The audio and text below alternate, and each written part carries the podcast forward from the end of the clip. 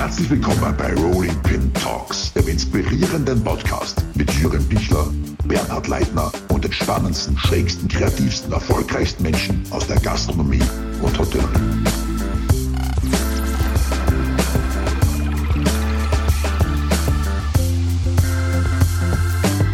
Also, ich schalte jetzt live nach Hamburg und zwar zu meinem lieben guten alten Freund Tim Melzer. Lieber Tim, hörst du mich? Ich höre dich laut und deutlich. Seit wann bin ich ein Freund von dir? Ja, ich muss das, ich muss freundlich erscheinen, haben sie mir erklärt, und muss äh, freundlich ja. auf Leute zugehen und auch ja. zu dir, haben sie gesagt, ja? Das finde ich gut. Da freue ich mich sehr drüber. Ich, ich heiße dich willkommen in meinem Freundeskreis. Du hast mir noch nie die Freundschaft angeboten. Ja, ich bin da sehr selektiv, wie du weißt. Ja, ich weiß, ich weiß, ich weiß. du, mein Schatz, wo erreiche ja. ich dich? Wo bist du gerade? Äh, ich sitze gerade in meinem zweiten kulinarischen Etablissement in Hamburg namens der Guten Botschaft und schaue äh, auf, auf sich grau auftürmende Cumuluswolken hinter dem Atlantikhotel mit Ham wehender Hamburg-Fahne. Also es droht sich ein leichtes Unwetter an, aber habe eine fantastische Aussicht gerade. Cumuluswolken, Respekt. Also ja. Ja. Äh,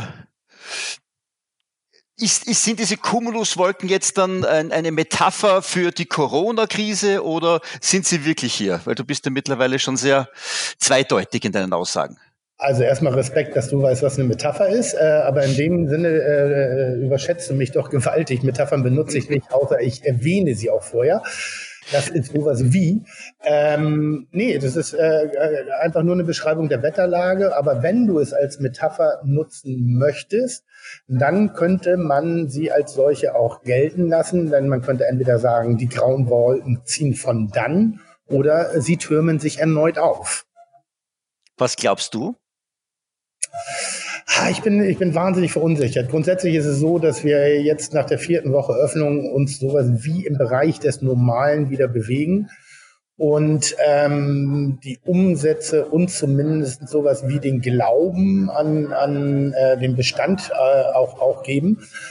Allerdings sind wir ja noch nicht in der, in der echten Phase angekommen und das ist dann natürlich, wenn die ganzen Erleichterungen respektive Möglichkeiten des Gastronomen durch diese Krise durchzukommen, eben nicht mehr stattfinden. Ich habe das jetzt schon links und rechts einmal aufpoppen hören, dass äh, ja die Mietzahlungen, gerade was die gastronomischen Betriebe angeht, die eben noch nicht so gut wieder dastehen, ähm, dass das noch ein Hilfsmittel wäre für die Gastronomen, eventuell die Mietzahlung weiter aussetzen zu dürfen.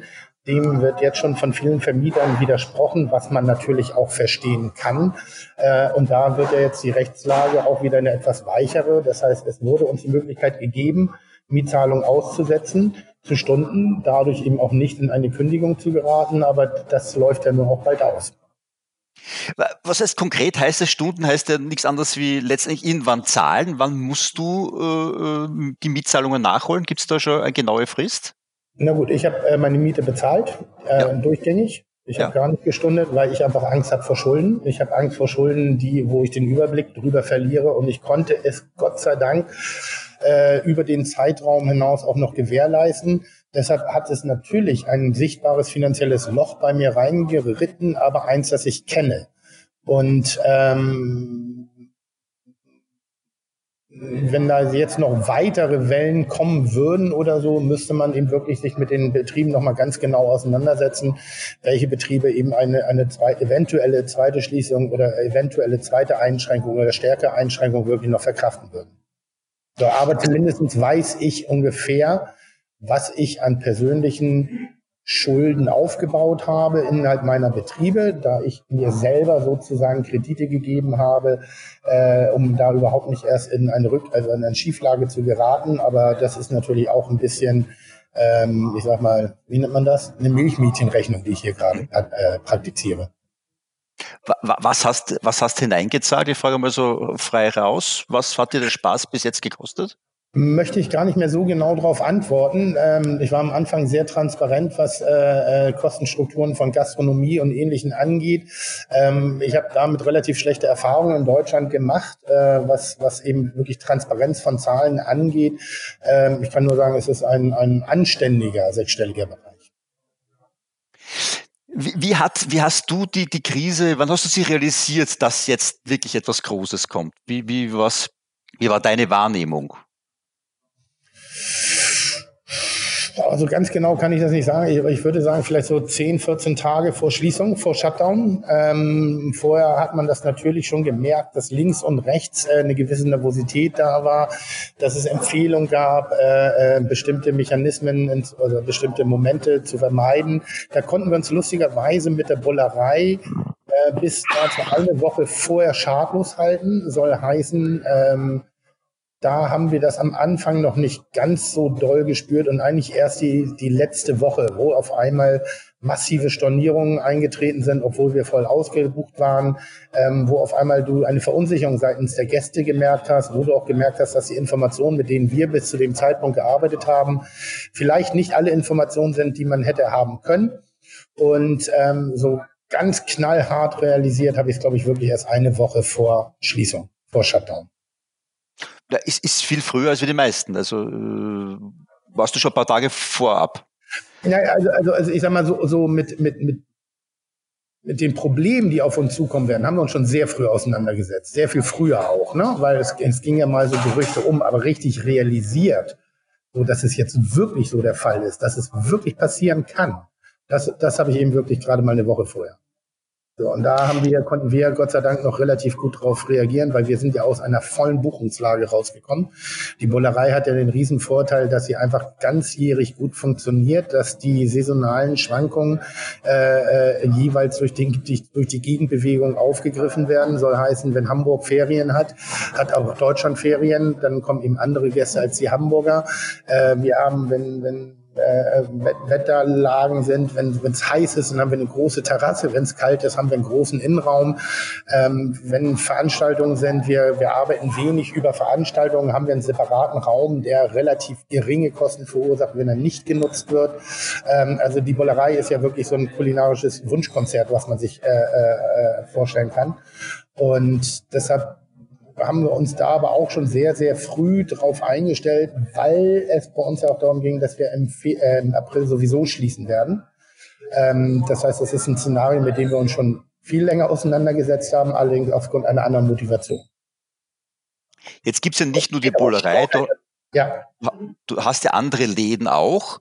Mhm. Äh, in Summe, wie, wie, viel, wie viele Läden hast du jetzt dann? Wie viele Mitarbeiter? Damit man nur so die, die Größenordnung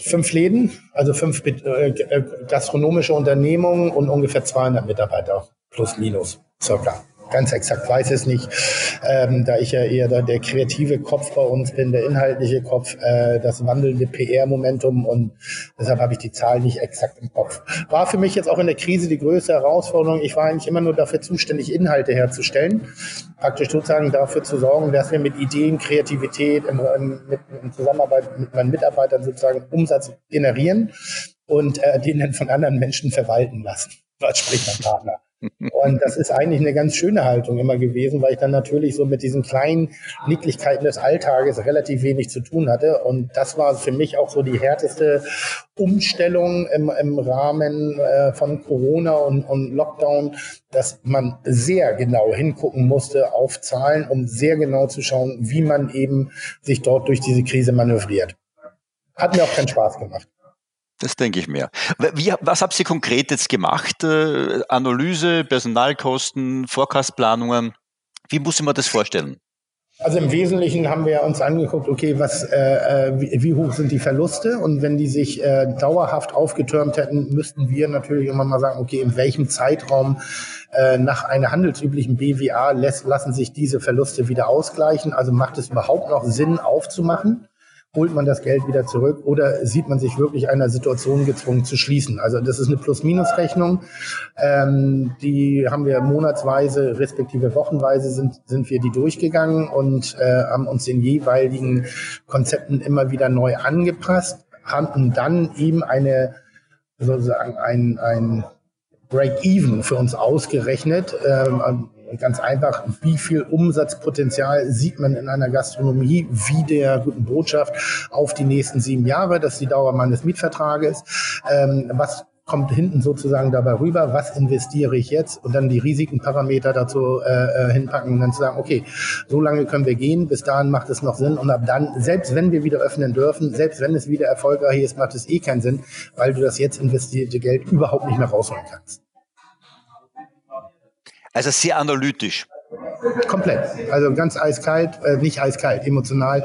Also das war eben so die, diese Verunsicherung, die man eben hatte ähm, in der Analyse. Bei mir normalerweise, ich sehe Potenziale, ich sehe habe Ideen, ich sehe Möglichkeiten und packe diese Möglichkeiten gar nicht in große Parameter äh, nach den gängigen Wegen des Erfolges. Also okay, das bringt Geld ähm, sondern ich sehe, ich sehe alle meine Unternehmungen irgendwie miteinander vernetzt und ich habe natürlich das große Schlachtschiff, die Bullerei, die ein, ein, ein tolles wirtschaftliches Unternehmen ist, die macht Freude, die ist emotional, die ist persönlich kreativ, aber äh, hat auch noch eine gute Wirtschaftlichkeit.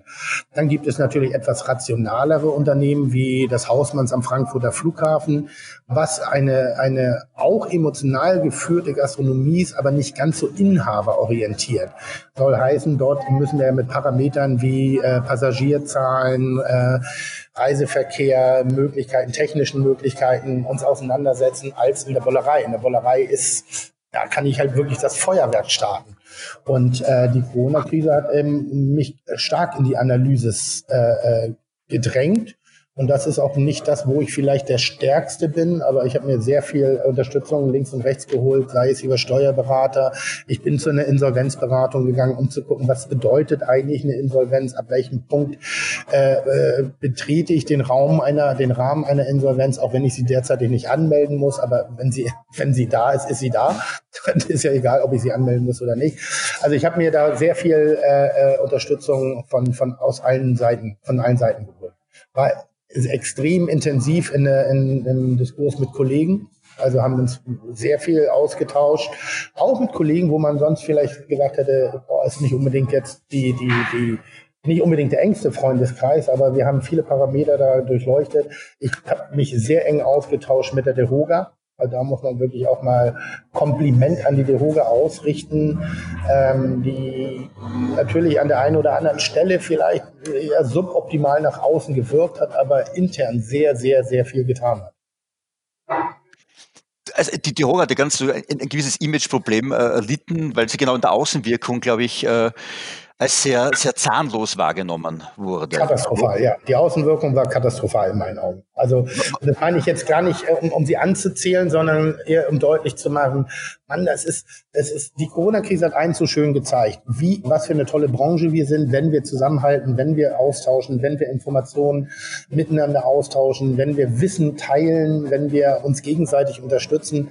Und das hat die Corona-Krise, glaube ich, in allen Bereichen gezeigt, sei es über eine schöne Aktion, die Max Stroh gestartet hat in Berlin, Kochen für Helden, ähm, wo wir national, nachher sogar ein bisschen international nach außen darstellen konnten, dass wir sowas wie Systemrelevanz besitzen, ähm, sei es die, die, die die, die Initiativen, wir sind gekommen, um zu bleiben, leere, äh, leere Tische, leere Stühle. Also da war ja richtig Druck in der Öffentlichkeit.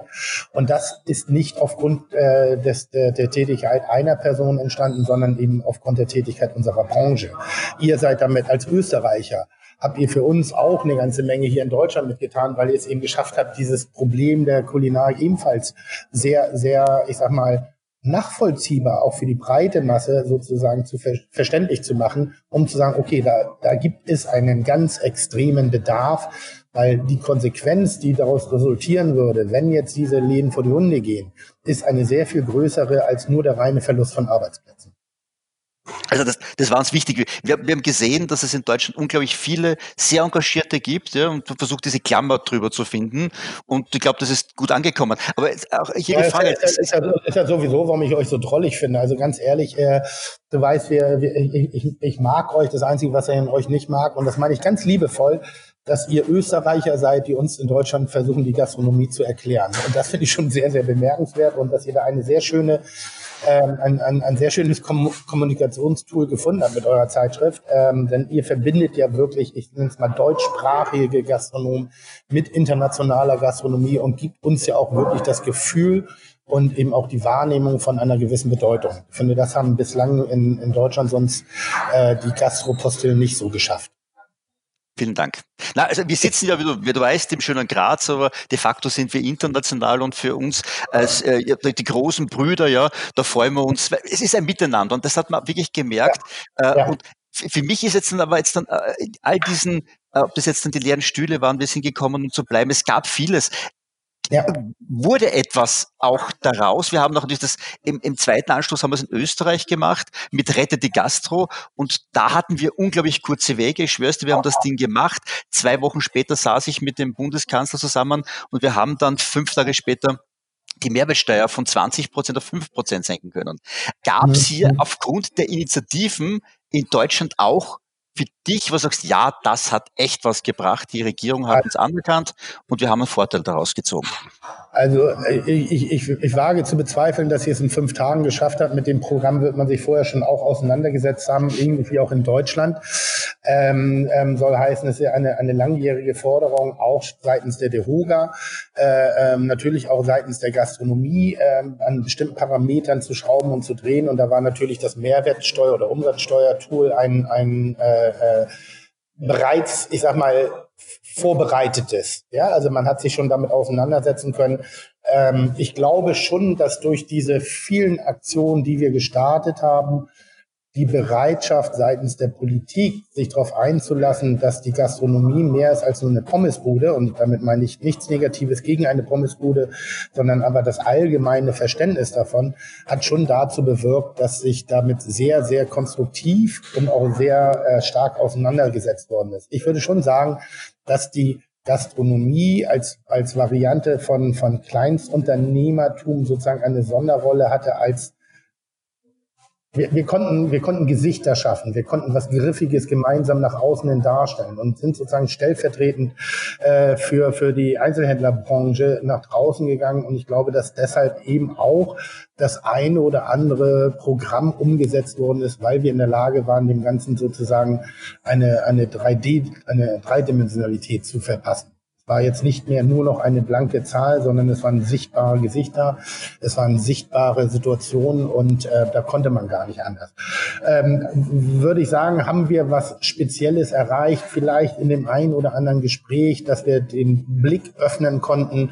Mein Eindruck war, dass wir hier in Hamburg dafür äh, äh für die allgemeine Situation der Gastronomie was tun konnten.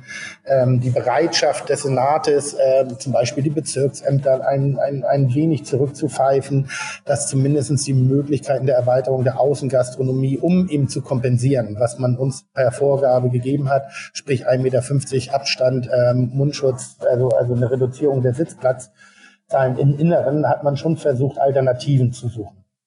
Und ich glaube schon, dass das eine Konsequenz unserer aller Zusammenarbeit ist.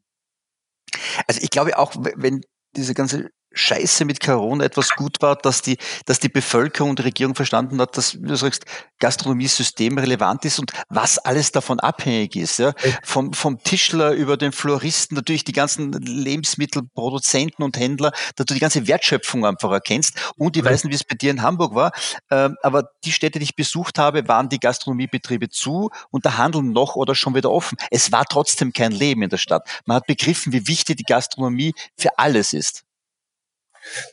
Also, ja, die Gastronomie, weil ich glaube, man, man hat inzwischen begriffen, wie wichtig Kommunikation ist. Also eben, die, warum, warum geht man, weil der Einzelhandel hat zwar früher aufmachen dürfen, ist, glaube ich, aber in meinen Augen härter betroffen als die Gastronomie, weil die Gastronomie schnell wieder ihr Gesicht zeigen konnte, weil sie, weil sie eine größere Flexibilität hatte, wieder äh, sich darzustellen. Und ich glaube, dass der Einzelhandel, also das, was jetzt allgemein auch als Sterben der Innenstädte be, äh, befürchtet wird, ich glaube, dass wir da noch lange nicht durch sind. Und da, das ist ja unser Vorteil, unserer Branche. Wir können so schnell auf Dinge reagieren, weil wir es tagtäglich machen müssen.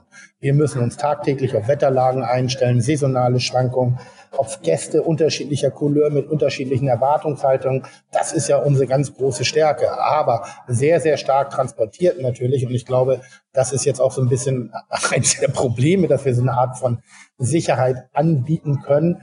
Ähm, du gehst durch die Städte und ich bin, bin jetzt zwei, dreimal schon wieder gereist und wenn die Cafés gefüllt sind, verlierst du dieses, dieses Bild davon, dass da gerade was im Raum ist. Also ich, ich glaube, dass die, die, die Straßencafés, die Restaurants, die, die Bars, die, die Speise konsumierenden Betriebe einfach sehr stark das Bild prägen einer jeweiligen Stadt.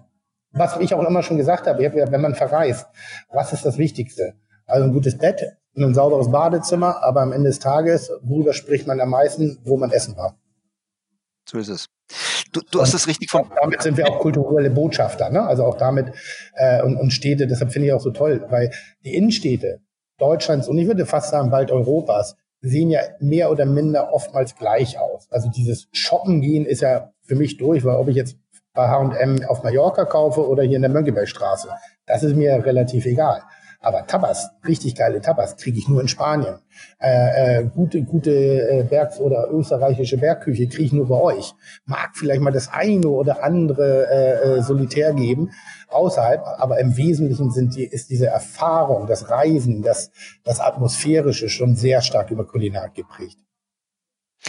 Absolut. Ich glaube auch, dass es jetzt noch viel stärker werden wird, weil, weil du Regionalität, dieses Schlagwort, noch viel mehr zu schätzen weißt. Ja. Ähm, äh, Frage jetzt, du hast es früher, früher gesagt. Ähm, Individualität würde ich sagen. Bitte? Individualität. Ich würde ja. nicht so sehr sagen Regionalität, weil dann hätten jetzt alle, dann, dann wäre ja ein Tim Rau in Berlin sozusagen nicht mehr besuchbar. Aber es geht um die Individualität in der jeweiligen Region. Ich habe gerade, äh, ich war jetzt übers Wochenende, gehörte ich zu den Leuten, die jetzt spontan nach, nach äh, an die Nordsee gefahren sind.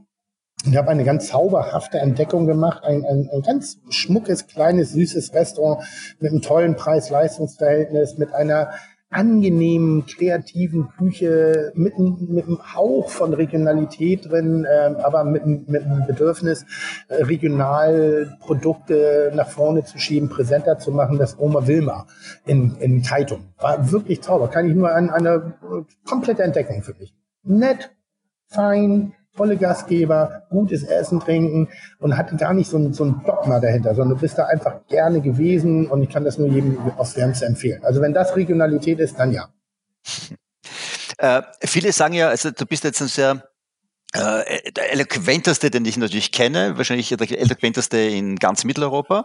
Äh, viele sehen dich schon als neuen Dihoga-Präsidenten. Was ist daran, mhm. lieber Herr Melzer? Ähm, Eloquenz bedeutet nicht viele Wörter, sondern eloquent bedeutet mit Bedacht gewählte Wörter. Da habe ich äh, ganz klar Schwächen drin. Das wird auch immer so sein. Ähm, ich, ich glaube, wir sollten uns dann, wenn wir jetzt Zeit haben, nachdem wir jetzt sehr stark auf uns gucken müssen, weil wir müssen unsere Betriebe retten, wir müssen jetzt ganz stark nach innen gucken, äh, dass, dass da keiner jetzt sich irgendwie von irgendwas blenden lässt, nur weil gerade die Terrassen gut gefüllt sind. Es wird eine Zeit äh, Schlechtwetterperiode geben und wenn sich das bis dahin nicht geändert hat, wird es nochmal eine zweite Welle der Konsequenzen auf jeden Fall geben. Das kann die Schließung von Betrieben sein, das kann aber eine zweite Kündigungswelle bedeuten, denn ähm, wenn ich meinen Laden betrachte, der funktioniert sehr, sehr gut nehme ich die Terrasse weg, oh, da bin ich aber eher an der roten Null dran. Also das ist, äh, äh, ähm, da, da, muss man eben halt auch noch schauen, wo sich das hinbewegt. Ähm, darüber hinaus, wenn das durch ist, glaube ich schon, dass die Gastronomie die Verpflichtung hat, kreative Tische zu gründen, gemeinsame Wege zu entwickeln. Ähm, weil das, das ist natürlich auch ein Offenbarungseid für uns gewesen, dass eine Krise von zwei Wochen die, gut, sie war länger, ne, aber das war, da ging ja schon die Stimmen los und ich war ja auch einer derjenigen, der da sehr laut gesprochen hat, aber dass eine, eine, eine Krise von zwei Wochen uns schon ans Limit bringt. Und zwar existenziell.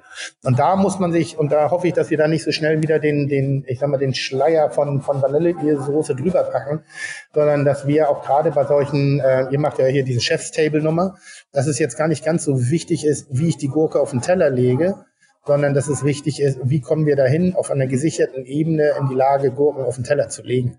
Ja. Also, dass wir, wir, wir haben die Verpflichtung unseren Mitarbeitern gegenüber, uns gegenüber, den Betriebsformen gegenüber, äh, der Gesellschaft gegenüber, uns einmal auch hinzusetzen und auch auf unsere Sollbruchstellen zu gucken und nicht nur nach außen hin uns hinzustellen und zu, zu fordern, sondern auch wir müssen überlegen, wie können wir gemeinschaftlich praktisch unser Produkt so intelligent anbieten, dass wir weder den Gast dafür bestrafen und vor allem, dass wir auch aufhören, entweder die Mitarbeiter dafür zu bestrafen, weil das ist so ein schlechtes Gewissen, was ich in mir habe, was ich in mir trage, dass ich als Unternehmer auf einer gewissen Art und äh, Weise erfolgreich bin, dass ich meinen Lebensunterhalt damit gut sichern kann.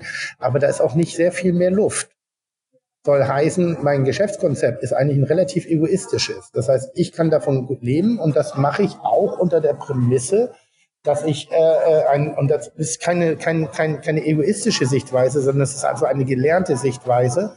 Ähm, das mache ich auch mit der Akzeptanz dazu, dass wenn meine Mitarbeiter in eine Krise gestoßen werden, dass entweder zahle ich privat drauf oder aber sie gehen vor die Hunde. Und das ist auch, glaube ich, nicht korrekt So, und da müssen wir dran arbeiten. Also da müssen wir jetzt auch, wir müssen auch Corona, wenn wir es geschafft haben, unseren Kopf aus der Schlinge zu ziehen, diejenigen, die es schaffen, tragen eine Verantwortung, so eine Situation so schnell nicht wieder entstehen zu lassen. Bei allem ja, bei allem ja. Äh, ähm, du hast nur meine Frage nicht beantwortet. Äh, wirst, also, du bei der DEHOGA eine Rolle, wirst, wirst du bei der DEHOGA eine große Rolle spielen? Du bist das Sprachrohr der Krise gewesen. Mit all deiner medialen Präsenz, mit all deiner Eloquenz. Du hast es auf den Punkt gebracht. Und also die, die Frage kommt immer wieder, wirst du bei der DEHOGA eine, eine Rolle spielen? Na, wieder war ich das Sprachrohr. Ich habe das große Glück gehabt, dass ich Fernsehkoch vorher war und ich habe mich nicht durch Fachlichkeit, sondern durch Prominenz erstmal zum Sprachrohr oder ich wurde sozusagen auch dahin gedrängt. Es gab viele Momente, wo ich gesagt möchte ich nicht machen und dann wurde dann gesagt worden ist, dann machen wir es gar nicht, also seitens der Presse. Ja, okay, dann mache ich den Schritt, dann gehe ich diesen Schritt. Ähm, der FC Bayern München hat ja auch jemanden, der Pressesprecher ist, weil er weiß, wie man mit Presse umgehen muss. Aber, aber das Konstrukt da hinten da bereiten andere Menschen vor. Und genauso war es jetzt auch während der Krise. Das heißt, ich bin nicht derjenige gewesen, der jegliche Form von Lösungsmöglichkeiten entwickelt hat. Aber ich konnte sie formulieren, weil mir die Möglichkeit dazu gegeben worden ist und weil ich davon auf allen Ebenen betroffen war. Ich war auf der einen Seite davon betroffen, dass ich äh, Gefahr lief, Leben zu verlieren, und zwar durch eine Insolvenz. Und ich war genauso davon betroffen, dass ich gesagt habe, ja, aber ich werde vielleicht auch überleben, weil ich ein gut funktionierendes äh, äh, Geschäftsunternehmen habe. Also deshalb es ist vielleicht an der Zeit mal, äh, deshalb das das war eher mein mein Bedürfnis, das zu formulieren. Ich glaube schon, es ist an der Zeit, sich damit auseinanderzusetzen. Gibt es Möglichkeiten, dass wir wirklich einen, einen Verband haben, wo, an den wir wieder glauben, der an uns glaubt, dass wir diese Trennung auflösen und dass wir uns gemeinsam wieder mit an den Tisch setzen. Und dazu gehört es auch, dass vermeintliche Menschen, die das nicht brauchen, so wie ich in Anführungszeichen, sich auch mit diesen Unternehmen wieder stärker auseinandersetzen und wieder wertschätzen. Das ist dazu gehört, dass ein Rolling Pin ähm, mit eurem Netzwerk diese Leute vielleicht, die, die haben ja alle, wir haben doch alle kaum Bezug zur Dehoga die Individualgastronomen, die Lauten, die, die, ich sag mal, die bunten Vögel. Und das ist vielleicht ein Fehler. Vielleicht ist das, vielleicht ist unsere Kreativ vielleicht ist unsere Aufgabe, dass unsere Kreativität in diesen Verband mit einfließen muss, um diesen Verband vielleicht auch nach außen hin wieder lebendiger darzustellen oder anders. Denn Arbeit haben sie ja geleistet und das wäre auch, auch dumm von jedem zu behaupten, dass sie nichts geleistet haben. Bloß manchmal können sie es nicht kommunizieren. Äh, also nein. Wir, wir, ist kurz beantwortet mit Nein. Aber nicht, weil ich nicht will, sondern, sondern weil ich bin kein politischer Mensch. Aber ich denke, dass ich eben auch sagen kann, hey, also für kreativen Schürfaktor bin ich immer zu haben. ähm, die Chefs werden dieses Jahr, und äh, wie du so richtig gesagt hast, also äh, wird weniger um, um, um, um, um wie lege ich die Karotte auf das Teller, sondern wie kriege ich äh, die, die Gäste rein, dass sie Karotten essen, gehen also ganz stark um Konzepte, Gastronomie neu. Äh, ich weiß nicht, ich sehe das so, die Gastronomie wird nicht mehr nicht mehr so sein, wie sie war. Sie wird sich nachhaltig verändern. Wie siehst du das? Wo, wo, wo wird sich die Gastronomie verändern? In welche Richtung? Was wird passieren? Ja, ich überlege gerade, wie ich das sehe. Also erstmal versuche ich keine Schwarzmalerei zu betreiben und ich glaube, dass äh, äh, auch eine Krise manchmal auch wieder neue, neue Energie hervorrufen kann und da, da, da versuche ich jetzt auch gerade wirklich an die Leute mich zu richten, die jetzt meinen, da ist kein Licht am Ende des Horizonts. Aber jetzt komme ich mal mit einer Metapher. Das ist ein bisschen wie ein, eine, eine Ehebeziehung. So, wir haben eine, eine Beziehung sozusagen in die, in die in unsere Umwelt, in unsere Gäste, in, in, zu unseren Gästen, zu auch der Wirtschaftlichkeit. Und man steckt manchmal in dem im Trott des Alltages fest. So, dann wird diese Krise ganz klar genannt und man reißt sich wieder zusammen und versucht wieder eben das Gefühl der ersten, der ersten Liebe sozusagen wieder hervorzurufen. Und das gelingt vielen Menschen in Beziehungen. So, das ist nicht immer gleichbleibend geil und toll, sondern manchmal ist das Arbeit, um diese Beziehung aufrechtzuerhalten. Und ich habe das ein bisschen an mir entdeckt, jetzt diese Krise hat in mir alte Kreativität wieder entstehen lassen. Mehr Mut an das eigene Tun. Also weniger Erfahrungswerte, sondern ein bisschen mehr Glauben an die, an meine eigene Stärke, an die Individualität. Was insbesondere in der, in der Botschaft eben auch wirklich zum Erfolg führt. Ein kurzfristigen, das muss man gestehen. Das sind ja gerade drei, vier Wochen, aber die Atmosphäre ist tighter. Ich glaube, das Essen ist besser. Es wird schöner angenommen von den Leuten, weil ich irgendwo im Zwischenton fleißiger gewesen bin weil ich individueller, weil ich wieder mehr von meiner Persönlichkeit reingebracht habe, weil ich weniger darüber lamentiert habe, was der Alltag mir an Energien raubt, weil ich aber nur noch einen ganz großen Feind hatte und das war der, äh, das war Corona. Und das hat mich sozusagen äh, reduziert auf das, was ich sowieso machen wollte. Und auch im Umfeld, wenn ich da, da mit Kollegen spreche, die meisten haben ihre Karten reduziert. Und sagen auf einmal, hey, die Gäste konsumieren gut, die sind zufrieden, die sind happy, wir sind überzeugt, wir, wir, wir haben nicht das Gefühl, sage, vielleicht ist manchmal eine Kartenreduktion, also sprich eine Zentrierung des Angebotes, eben die intelligentere Lösung als den Dienstleistungsgedanken. Ich muss immer alles zu jeder Tageszeit und für jeden gleichermaßen nach individuellen Bedürfnissen anbieten müssen. Ähm, und ich glaube, dass das zum Beispiel eben auch ein Erfolgsparameter einer guten Gastronomie ist. Also das ist sozusagen eine Chance, auch wenn die wahnsinnig beschissen hergestellt worden ist. Ne? Durch eine brutale, brutale, brutale Krise. Dass man sich eben wieder ein bisschen intensiver mit kleineren Zahlen auseinandersetzt. Und das ist so unfassbar unromantisch. Und ich brauche Partner dafür. Das heißt, ich habe einen kaufmännischen Partner der eben schafft, meinen kreativen oder meinen, meinen, meinen emotionalen Irrsinn irgendwie auch noch mit einer schwarzen Zahl hinten raus zu versehen. Ich habe ja schon oft als, als so humoristische Anmerkung gesagt, dass mein Partner hätte kein Geld zu verwalten ohne mich und ich hätte kein Geld, das ich verdienen würde ohne meinen Partner.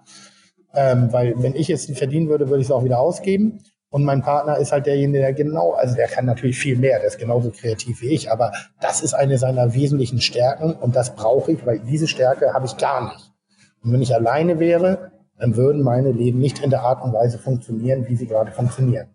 Ich glaube, ich glaube, dass die Gastronomie so, also ich befürchte und, und ich hoffe nicht, dass es eintritt, weil das ist die Schwarzmalerei, die ja von vielen Seiten betrieben wird, dass die bestehende Gastronomie-Szene, so wie wir sie jetzt gerade kennen, dass wir Gefahr laufen, dass sie in einem Jahr nicht mehr, der, nicht mehr so da ist. Ich glaube aber trotzdem auch, dass sie in zwei, drei Jahren wieder aufgefüllt ist.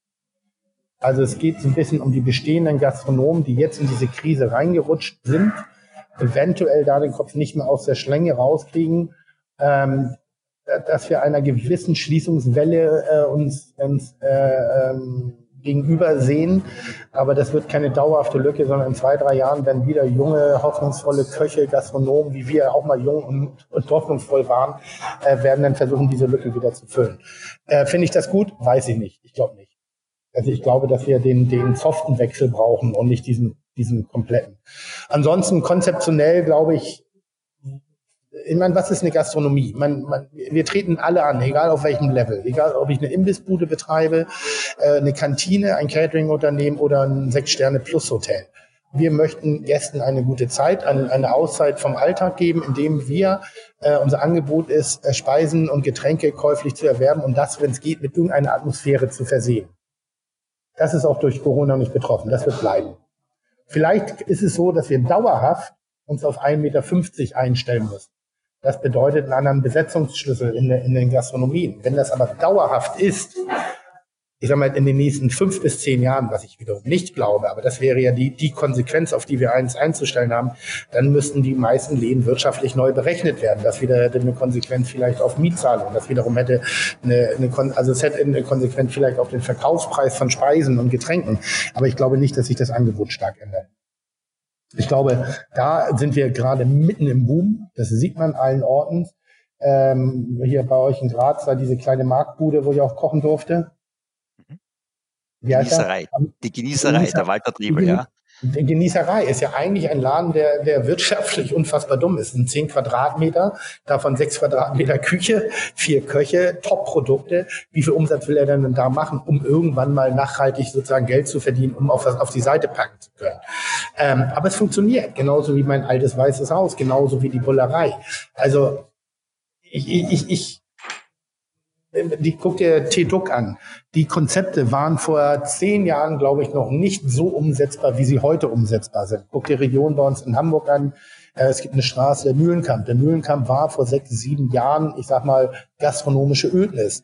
Da sind inzwischen so spannende und abwechslungsreiche Gastrokonzepte, die, die sauberen, modernen Pizzerien, die Burgerbuden die veganen Restaurants, die, die, die äh, bestimmten Gastronomien, die einen eher sich ans Tageskonzept, die Tageskonzept-Gastronomie ist unfassbar spannend geworden in, in, in Deutschland. Da hatten wir vor zehn Jahren hatten wir Mittagstisch. Das war's. Und da kannst du kannst jetzt äh, rund um die Uhr qualitativ dich sehr, sehr wertig äh, ernähren. Das Einzige, was ich einen Ticken befürchte, ist, dass die inhabergeführte Individualgastronomie an einem guten Standort, dass die Geschichte ist, aber das hat mehrere, das hat andere Ursachen. Und welche Ursachen hätte das? Mietpreise im Wesentlichen. Ja. Äh, meine, meine erste Selbstständigkeit, da habe ich eine, eine 40-Sitzplatz-Gastronomie mit 3000 Mark Miete sozusagen geführt. Ähm, derselbe Laden kostet jetzt 12.000 Euro. So. Wo ich sage, wo soll das noch erwirtschaftet werden? Natürlich äh, äh, nach den Premium-Lagen, wenn du eine Gastronomie heutzutage aufmachst. Früher hat es gereicht, eine Lüftung, Herd und ein einigermaßen funktionierendes Hygienekonzept anzubieten.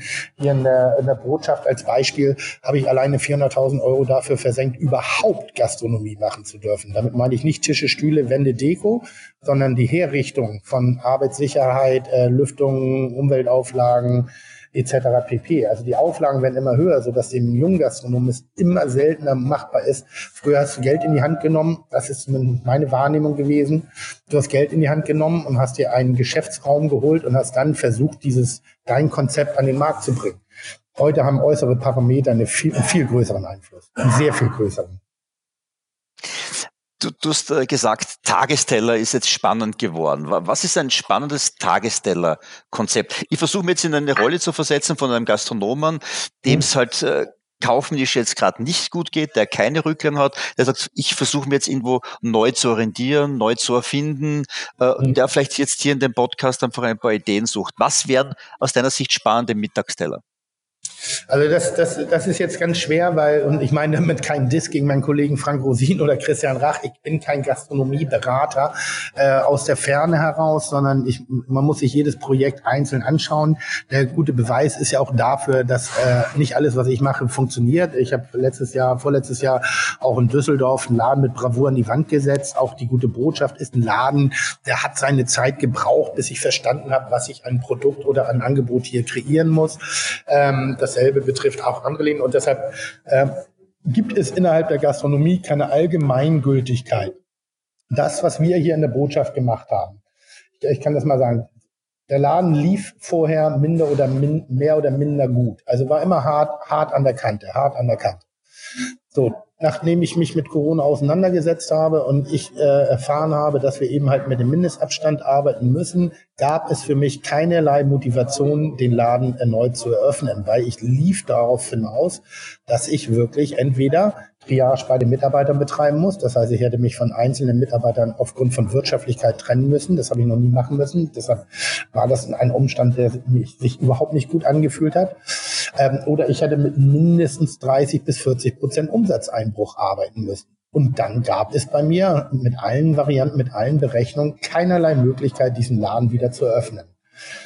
Dann hatte ich dieses typische äh, Gehen, glaube ich, was wir alle in uns drin haben. Das sind unsere Lebensträume, es ist unser Lebensumfeld, es sind die, es ist so, ich glaube, jeder, der sich in der Gastronomie, egal mit was selbstständig macht, der glaubt so 100 Prozent dran. Und ist, wie, so oft haben wir nicht die Möglichkeit, diesen Schritt zu gehen, da wir inzwischen oft bei der Gründung von so einem Laden sehr viel Geld versenken.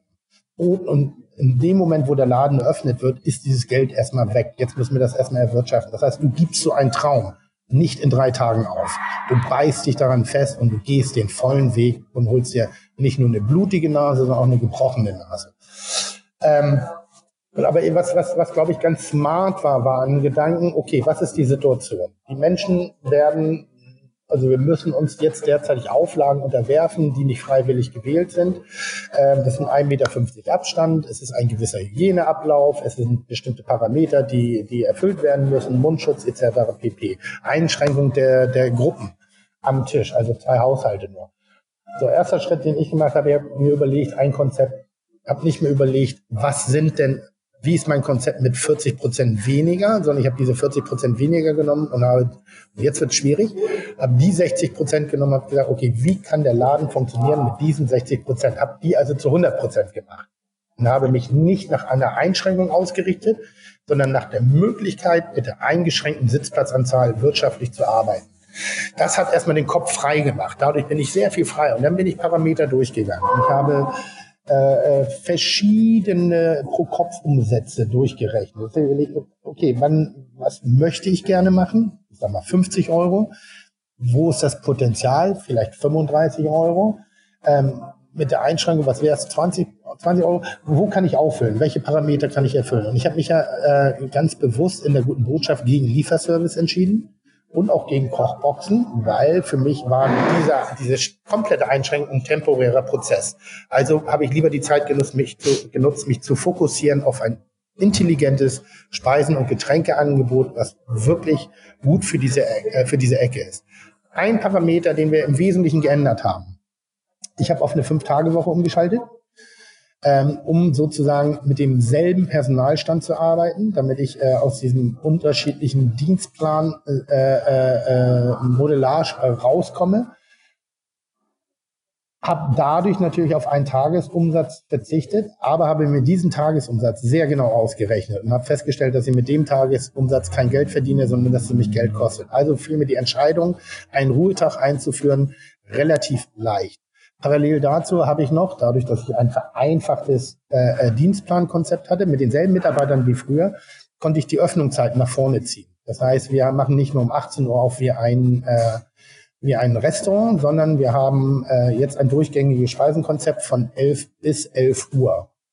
Das hat in der Tat dazu geführt, dass Lücken gefüllt werden, die durch die Einschränkung der Sitzplatzanzahl entstanden sind. Also ich habe meine Arroganz des Inhabers, auch wir sind aber ein feines Restaurant, verlassen und habe überlegt, an welchen Bereichen muss ich individuell reagieren und welche Möglichkeiten stehen mir da zur Verfügung.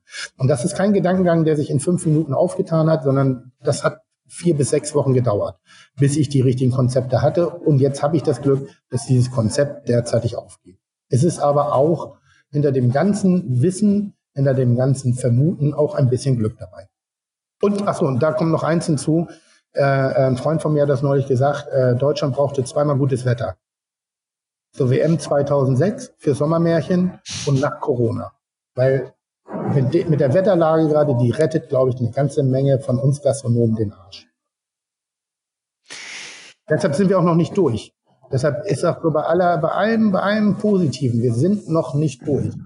Also jetzt loszulassen, sagen, ja, jetzt haben wir alles. Jetzt haben wir die Umsatzsteuersenkung, jetzt haben wir doch, wir haben, jetzt hatten wir die Hilfspakete. Wir sind mit der Scheiße noch nicht durch. Also wir müssen dann noch hellwach bleiben.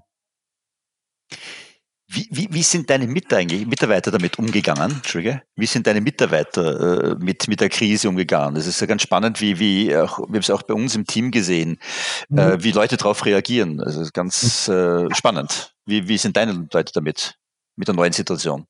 Also wir haben uns ja relativ früh mit den Mitarbeitern auch auseinandergesetzt und haben auch gesagt, was auf sie zukommen kann. Ähm, also sprich Kurzarbeit, in welcher Höhe, haben ihnen gesagt, welche Gefahr sie laufen und haben sie sofort aufgefordert, wenn sie die Möglichkeit haben, in eine finanzielle Sicherheit zu gelangen, dann sollten Sie das jetzt, den Schritt jetzt tun. Wir wissen nicht, wie lange diese Krise andauert. Wir haben, ähm, haben ein Miteinander gemacht in dem ersten Monat, dass praktisch Urlaubstage abgegolten worden sind, so dass sie keinerlei Einschränkungen im Gehalt hatten. In den Folgemonaten haben wir aufgefüllt. Jetzt holen wir sie aus der Kurzarbeit, jetzt sind sie aus der Kurzarbeit alle wieder raus. Ähm,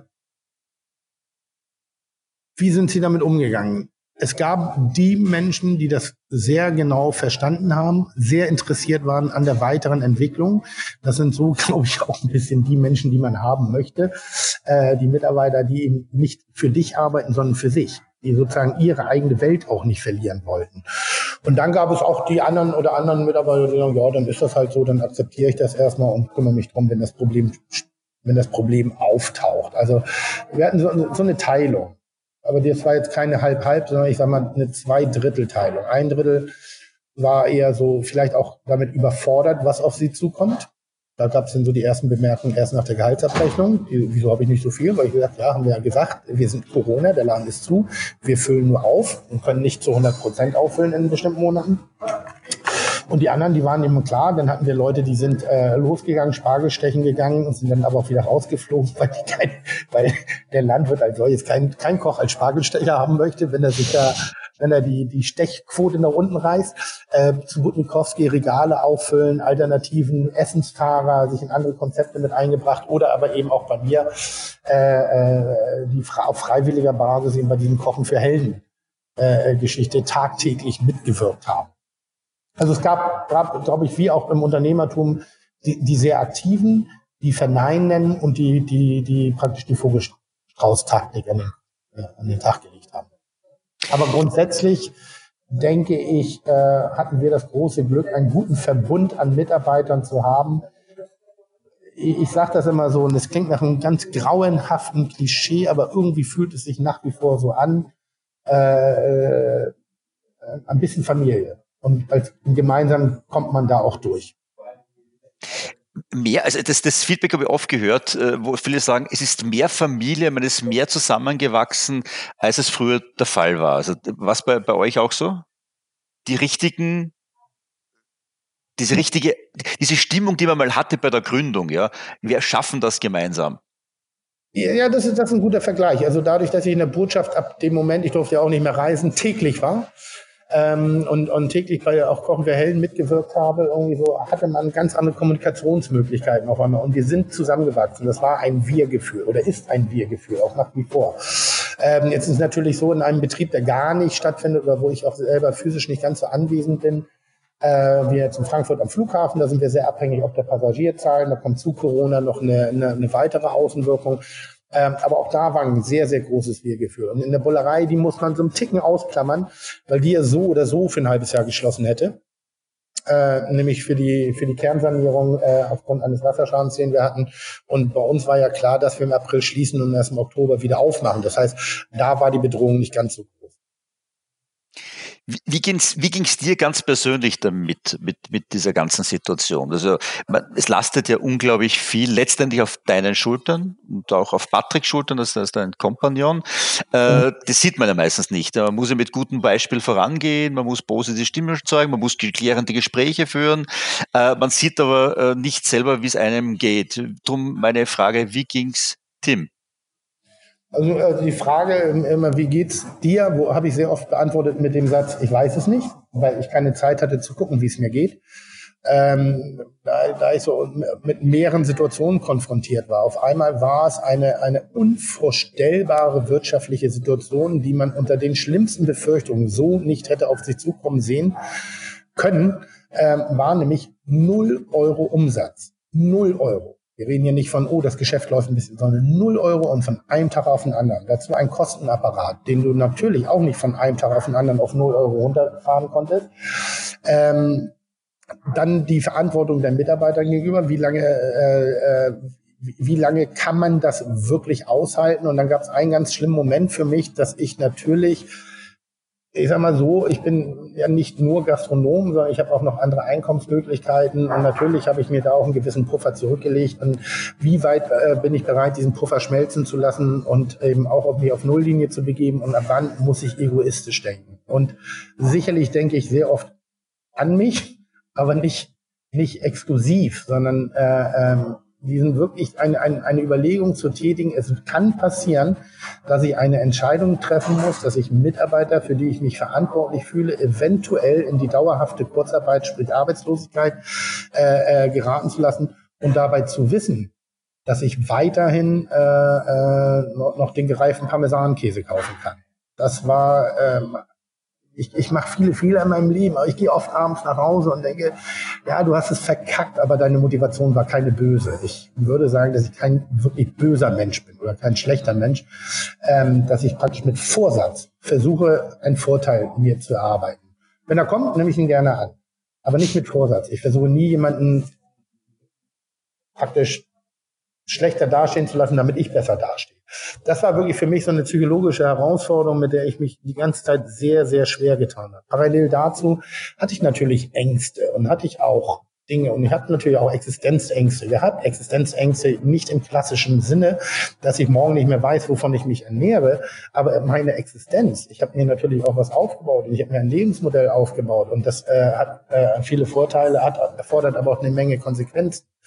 Ähm, soll heißen, ich tue dafür auch eine ganze Menge. Und da, ich habe jetzt die letzten 10, 20 Jahre, arbeite ich darauf hinaus, das machen zu dürfen, was ich jetzt gerade mache. Und jetzt auf einmal wird man mit einer Situation konfrontiert, dass das vielleicht Geschichte ist. Wir, ich, wir haben nicht gewusst, wo sich das hinbewegt. Und dass die schlimmste, schlimmste und gleichermaßen befriedigendste Vorstellung, die ich hatte, war, dass ich in zwei oder drei Jahren an den Landungsbrücken in einer Fischbrötchenbude stehe und sage, Mensch, guck mal, das war meine Zeit.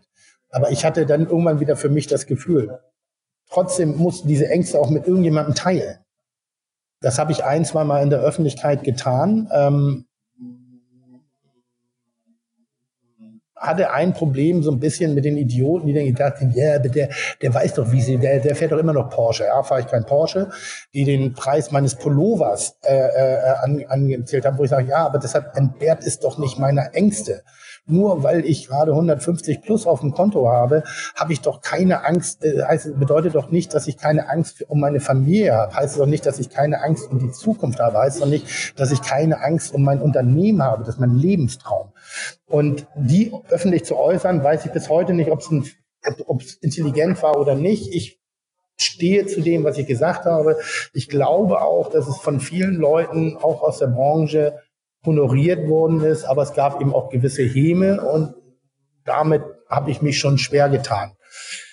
Wie ging es mir sonst? Ich habe zwischendurch den Feind nicht mehr gekannt und den Feind meine ich gar nicht negativ. Ich, äh, ähm, du, du, wenn, wenn du einen Marathon läufst, dann weißt du, der ist ungefähr 42, schieß mich tot lang. Du weißt ungefähr deine Laufzeit, du weißt ungefähr, wann du sprinten, wann du schnell, wann die Bergsteigung, du weißt ungefähr, wie du deine Kräfte ein, ein, ein äh, äh, stellen muss, um diesen Marathon zu überleben. Corona war für mich ein Marathon ohne, ohne, ohne Distanzangabe. Du bist gelaufen und du wusstest, okay, du kannst jetzt langsam laufen, dann kommst du bestimmt 80 Kilometer weit. Aber ist dieses langsam nicht schon der Schlüssel dafür, dass du scheitern wirst, weil irgendwie du läufst zu langsam und du kommst an, das Ziel ist abgebaut. Ähm, wenn du zu schnell läufst, vielleicht ist der, ist der, ist der, ist, ist dieser Marathon vielleicht 120 Kilometer äh, lang und du brichst bei 30 Kilometern zusammen, weil du zu schnell angegangen bist. Und das war für mich als Unternehmer und für mich als Mensch eine der größten Herausforderungen. Und dann muss ich aber auch noch sagen, mir geht's gut, weil ich keinen einzigen Fall in meinem Umfeld habe, äh, wo jemand ähm, sozusagen wirklich dran gelitten hat oder eben auch noch schlimmere Konsequenzen. Deshalb ist es immer noch äh, toi toi toi, meine gesamte Familie, mein Umfeld, wir sind alle gut da durchgekommen. Und am Ende des Tages reden wir immer noch, und ich weiß, dass es sehr, sehr, sehr schwer zu verstehen ist, wir stehen hier in Deutschland so gut da, weil wir so agiert haben, wie wir agiert haben. Das ist mein fester Glaube. Ja, äh, vollkommen recht. Wenn, kann man schimpfen, was man will, schauen nach Amerika, schauen nach Südamerika, äh, wie die jetzt noch Zahlen haben, wie hier die Wirtschaft niederliegt. Da gibt es ja keinste Unterstützung. Da muss man wirklich auch dankbar sein, wo man lebt, wo man Steuer zahlt äh, und, und, und das Umfeld. Das muss man ist im Individualfall natürlich immer ganz, ganz schwer zu verstehen. Ich sag mal, ich habe bei mir hat kein Rettungspaket gewirkt, weil ich intelligent gewirtschaftet habe. Das heißt, ich bin wirklich in die Vollen gegangen. So, es gibt bei mir in meinem System keine Erleichterung, bis auf eben dieses ganz große, und da bin ich auch sehr, sehr dankbar für die Möglichkeit der Kurzarbeit. Weil dadurch habe ich eine, eine unternehmerische Vision teilen können, ähm, meine Mitarbeiter durch diese Krise eben auf verteilten Schultern so durchzuziehen. Aber bevor wir jetzt positiv gewirtschaftet haben. Ja, Bevor wir jetzt dann so abschließen mit äh, zehn noch persönlichen Fragen, äh, ja. äh, wir haben heute den 29. Juni 2020. Ja. Äh, wenn wir uns diesen Podcast in fünf Jahren anhören, was mhm. glaubst du, lieber Tim, mhm. wo, wie hat sich's verändert, wenn wir jetzt in diese Kugel der Zukunft blicken dürfen? Was glaubst du, was ist in fünf Jahren? Ich glaube, dadurch, dass wir immer noch in der Welt voller Optionen sind, voller Möglichkeiten, voller, voller, also damit meine ich nur uns jetzt in Deutschland, ich weiß nicht, aber in Österreich müsste man eigentlich gleichziehen. Ähm, wir, wir leben, wir reden, auch wenn es den einen oder anderen jetzt wirklich hart an die Wäsche geht, wir reden immer noch von Wohlstand. Wir reden immer noch von, von medizinischer Vollversorgung. Wir reden immer noch von der Möglichkeit eines, eines, eines äh, einer, einer, einer Kurzarbeit. Wir reden immer noch von der Möglichkeit äh, der Senkung einer Umsatzsteuer. Wir reden noch von Möglichkeiten. Deshalb glaube ich, und da drücke ich uns allen die Daumen, dass äh, ähm, der Virus dann auch im Griff ist oder wir uns mit so einer Situation mit den Erfahrungswerten, die wir jetzt in diesem Jahr gemacht haben, in Zukunft nicht mehr so als ganz große Bedrohung vor uns steht. Und ich glaube, das wird so ein Moment, ich kann mich nicht mehr dran erinnern. Ich glaube, es wird so ein Moment, Alter, kannst, kannst du dir das nochmal vorstellen? Ich glaube, dass wir es bis dahin wieder verdrängt haben und dass wir mit den tagtäglichen Sorgen des Alltages, ohne Gewährleistung einer, einer wirtschaftlichen Erfolgsgeschichte oder ähnlich mit den einfachen Herausforderungen des normalen Lebens wieder konfrontiert sehen und sagen, weiß noch Corona? Und sagen, ja, ein bisschen weiß ich es noch will ich nicht mehr haben, aber, aber das Gefühl ist ein bisschen weg. Das ist ein bisschen wie Schule. Ich kann mich, ich weiß, ich weiß, ich habe Abitur. kann ich mich noch genau dran erinnern, wie ich mich aufs Abitur vorbereitet habe? Nicht wirklich. Denke ich irgendwie gerne an die Schule zurück? Ja. Habe ich gekotzt während der Schulzeit? Ich bin mir relativ sicher, wenn ich mir mein Abitur angucke. Also ich, ich glaube, das ist so ein bisschen, ich hoffe, dass wir da noch, wenn wir jetzt nicht einfach nur sagen, abgehakt und durch, sondern vielleicht das eine oder andere Momentum nutzen, um die Gastronomie wieder präsenter und, und, und gesellschaftlicher zu gestalten, aber eben auch dafür äh, äh, verantwortungsbewusster, glaube ich, dass wir uns vielleicht auf die Schulter klopfen können und sagen, wir haben es geschafft. Und irgendwie ist es auch weg. Also positiv, sehr positiv. Ich glaube, in fünf Jahren äh, äh, äh haben werden nicht alle, nicht alle, das muss man auch sagen, nicht alle, aber es werden viele geschafft haben.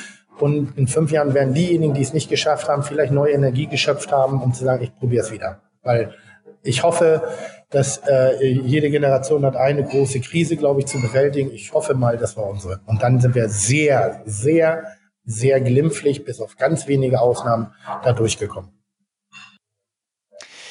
Lieber Tim, zehn abschließende, spontan beantwortete Fragen. Bist du bereit? Ja, ich bin bereit. Niemals auf ein Bier gehen würde ich mit.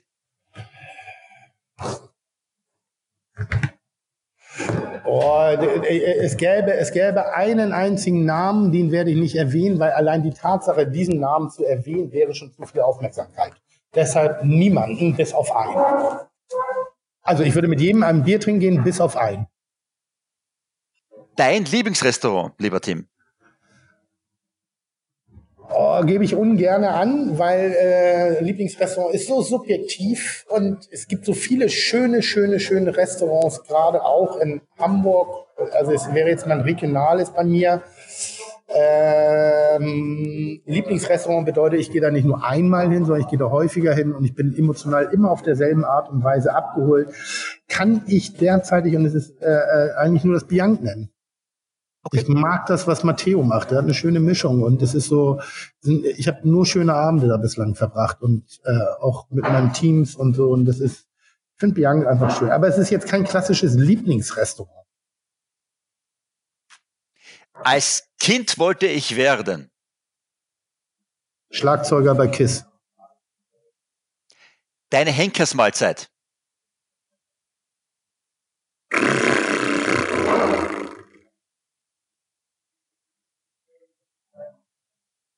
Also nochmal, ich habe vorhin gesagt im Interview, ich bin äh, äh, kein schlechter Mensch. Ich wüsste nicht, warum ich überhaupt in den Bereich reinkommen sollte, eine Henkersmahlzeit zu bekommen.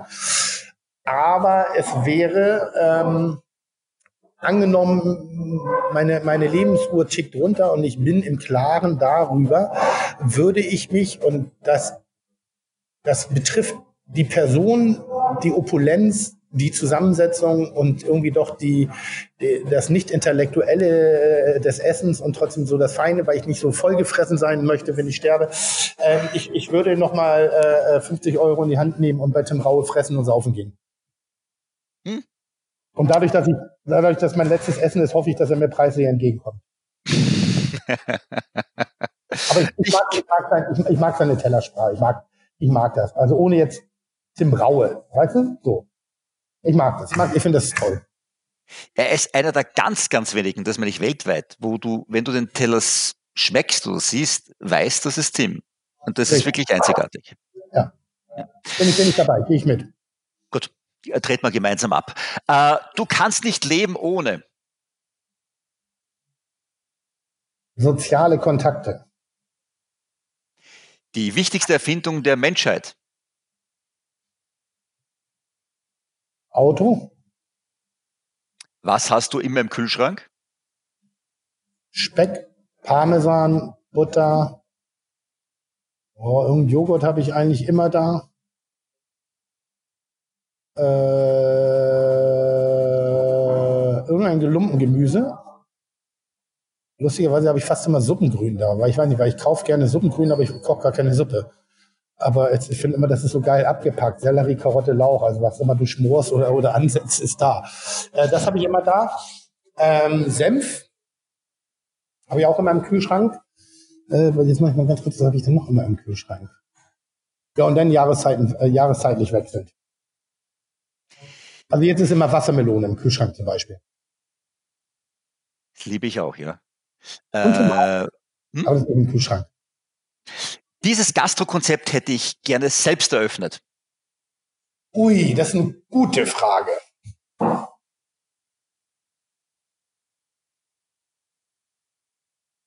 Nobu,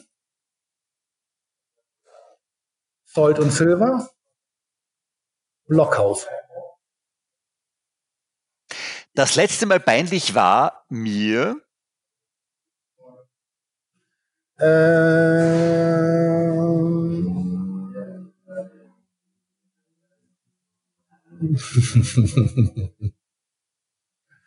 ah, ich muss schon sagen, äh, meine, meine doch latent ausrasterorientierte Performance bei Kitchen Impossible. Also es gab in der letzten Staffel viele Momente, die mir doch peinlich waren, also die, auf die ich nicht stolz war. Aber vielleicht auch noch der Heulsusen-Auftritt bei Land. Irgendwie war mir das auch unangenehm. Daran, ja, bitte? Eigentlich, eigentlich, ist mir nichts peinlich. Wollen wir, das ist, wollen wir das als letzten Satz lassen? Wenn es nichts nee. peinlich ist, es das? Okay. Nee, und da, schreib das zusammen und dann sag, aber eigentlich ist mir nichts peinlich. Das sind, ich, ich bin eine Summe meiner Fehler und meiner, meiner Plus. So. Wenn es die Umwelt nicht gäbe, dann wäre mir nichts peinlich. Daran wird sich die Menschheit an mich erinnern die Menschheit, ich hoffe, dass die Menschheit in sich, damit meine ich meinen Freundeskreis, die Kollegen etc., irgendwie sagen, Mensch, schade war einer von uns. Lieber Tim, Kitchen Impossible, äh, das Wetten das der Kulinarik, ja. ja Was gibt ja. es hier Neues? Ähm, Corona-bedingt äh, und mit noch nicht irgendwie ausreichend äh, gelockerten Reisebedingungen haben wir uns dazu entschieden, trotzdem eine, eine sechste Staffel zu machen und äh, wir bewegen uns überwiegend im Deutsch, ich nenne es mal erstmal deutschsprachigen Raum. Ähm, versuchen also eine Deutschlandstaffel zu machen oder eine deutschsprachige Staffel und äh, warten dann ab der Dinge, die noch kommen. Vielleicht ändern wir hinten raus doch noch das Konzept und holen noch ein, zwei Leute. Aber ansonsten darf man sich eben auf die sechste Staffel freuen. Und ich glaube, eines ähm, ernsteren, gemäßigteren, erwachseneren, ähm, wie soll ich sagen, Wortwahl bedachteren äh, Tim Melzer. Ich wollte gerade fragen, bist du gar nicht mehr dabei bei der Staffel? Jetzt, weil ja, du sagst, ernsteren Wortwahl, bedachteren. Hm? Nein, man darf sich auf, auf pure Emotionen freuen, wie immer. Das ist ja die tolle Welt. Äh, äh, äh ist, äh, Speisen, Getränke, Menschen, Geschichten, Region, Produkte, äh, Versagen, Gewinnen und äh, äh, schöne Monodialoge. Also das, was Kitchen ausmacht. Fantastische Bilder, allerdings eben diesmal nicht mit großen Fernzielen, sondern überwiegend im deutschsprachigen Raum. Na, jetzt Spaß beiseite, das ist wirklich Ihre hm. Erfolg, oder? Ist jetzt mit Abstand hier das, das erfolgreichste Format. Hm? Ist es auch. Also jetzt auch gerade letzte Staffel nochmal hinten raus, höchste Quote, nach fünf Jahren nochmal raufgeballert, irgendwie so. Wir haben, das, das ist gut. Ein Jahr mache ich noch. Und dann? Wieder ja? Wieder ein Jahr? Ja, und dann wieder ein Jahr und dann wieder ein ja. Jahr. Und dann wieder ein Jahr. Das ist so. Aber äh, das Konzept bleibt gleich, du bist fix gesetzt als, als, als Bank, ja, und du hast immer deine Gegner. Also das Konzept bleibt gleich. Das bleibt gleich, ja. ja. Aber ihr bleibt im deutschsprachigen Raum. Wir bleiben im deutschsprachigen Raum. Wann wird gedreht oder wurde schon gedreht? Es wurde schon gedreht. Ähm, es wurde schon in äh, Bayern gedreht und in Bayern und in Bayern. Das ist eine bayerische Staffel. Also es das, das liegt aber an dem, an dem wesentlichen Herausforderer. Es wurde aber schon in Hessen gedreht und in Schleswig-Holstein, aber äh, also ich selber war bislang in Bayern Auf äh, sehr äh, schöne Art und Weise. Man wird auch das eine oder andere bekannte Gesicht aus äh, eurer Publikation dort entdecken. Gut, wir, wir, wir freuen uns sehr. Du, das, das Konzept ist ja mittlerweile internationalisiert. Es gibt in Frankreich äh, ja ein Ableger davon. In Holland. Ähm, hm? In Frankreich, in Holland.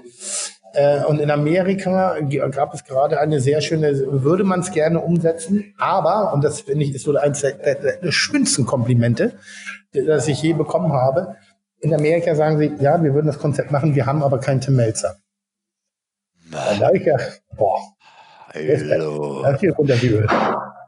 Es könnte deine Chance sein, endlich Durchbruch, weißt? Auf meinst, nach Amerika. Nee, nee, nee, das ist ja auch großes Land, das ist ja auch momentan. Ich bin ganz happy hier. Äh, wer, wer hat eigentlich die Idee zu, zu, zu, zu Kitchen? Stimmt, aus welcher Feder entstammt das Ganze? Da, ist das eine, war das der Frank Elstner oder der Thomas Gottschalk?